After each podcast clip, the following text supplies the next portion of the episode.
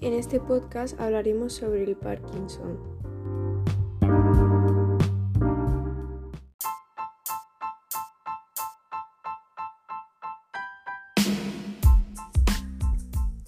Comenzaremos hablando sobre qué es el Parkinson. Bueno, pues la enfermedad de Parkinson es una enfermedad progresiva del sistema nervioso que afecta al movimiento debido a la poca cantidad de dopamina que se contiene. Los síntomas comienzan gradualmente. A veces comienza con un temblor apenas perceptible en una sola mano. Los temblores son habituales, aunque la enfermedad también suele causar rigidez o disminución del movimiento. A pesar de que la enfermedad de Parkinson no tiene cura, los medicamentos podrían mejorar notablemente los síntomas. En ocasiones, el médico puede sugerir realizar una cirugía para regular determinadas zonas del cerebro y mejorar los síntomas de esta condición.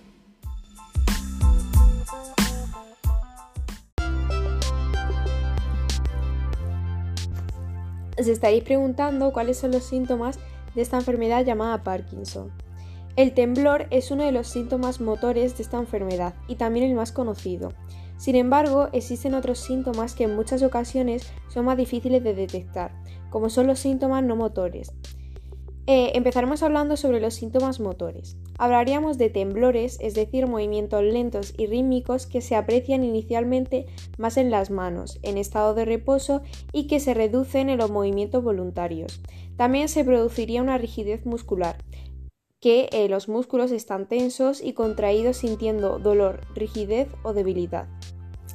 También hablaríamos de una inestabilidad postural, es decir, que el tronco y la cabeza están adelantados al resto del cuerpo, hombros caídos. También observaríamos anomalías al andar y trastorno del equilibrio.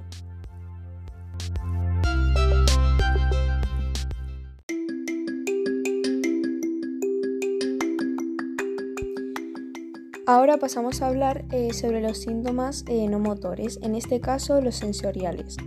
Hablaríamos de una disminución del olfato y sabor. Están presentes en casi todos los pacientes y hasta un tercio puede no oler nada. Esto provoca que disminuya el sabor de los alimentos.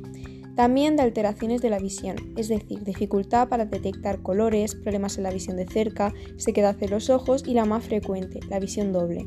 Se produce por la lentitud de movimiento y descoordinación de los músculos que mueven los ojos o por alteraciones en la retina. Ahora hablamos sobre síntomas no motores gastrointestinales. Eh, teníamos en cuenta el babeo, la disfagia, es decir, eh, problemas para tragar, que se producen debido a la falta de coordinación en el acto motor de tragar, coordinado por boca, lengua, paladar, faringe y laringe. También cambios de peso inexplicables, estreñimiento, náuseas y vómitos.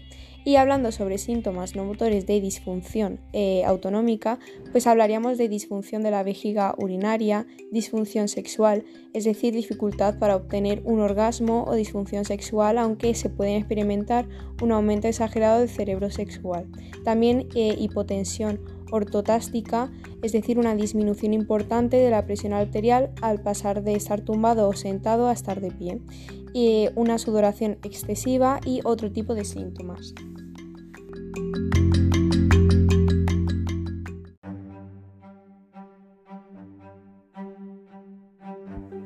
¿Qué puede llegar a causar esta enfermedad? En la enfermedad de Parkinson algunas células nerviosas en el cerebro se descomponen o mueren progresivamente. Cuando los niveles de dopamina disminuyen, esto causa una actividad cerebral anormal, lo que lleva a un deterioro del movimiento y otros síntomas de la enfermedad de Parkinson. Se desconoce la causa de la enfermedad de Parkinson, pero varios factores parecen influir. Eh, como por ejemplo los genes. Los investigadores han identificado mutaciones genéticas específicas que pueden causar enfermedad de Parkinson. Sin embargo, estas son poco comunes, salvo algunos casos en que muchos miembros de la familia tienen enfermedad de Parkinson. También puede haber desencadenantes ambientales. La exposición a ciertas toxinas o factores ambientales puede aumentar el riesgo de tener la enfermedad de Parkinson en el futuro, pero el riesgo es relativamente menor.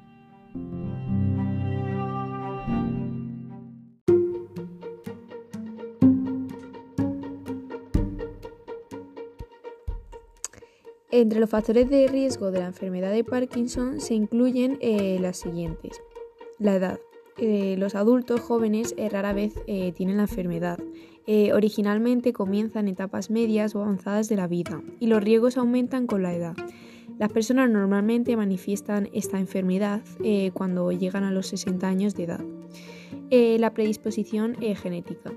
Tener un pariente cercano que sufra la enfermedad de Parkinson aumenta las posibilidades de que desarrolles esta enfermedad, pero eh, los riesgos son pequeños a menos que tengas muchos parientes en tu familia. También el sexo. Los hombres eh, son más propensos a tener esta enfermedad que las mujeres.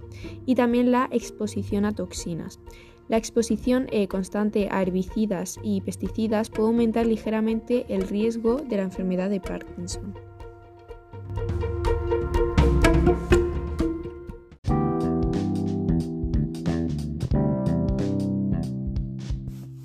Hemos llegado al final de este podcast, el cual nos ayuda a que conozcamos más eh, sobre esta enfermedad.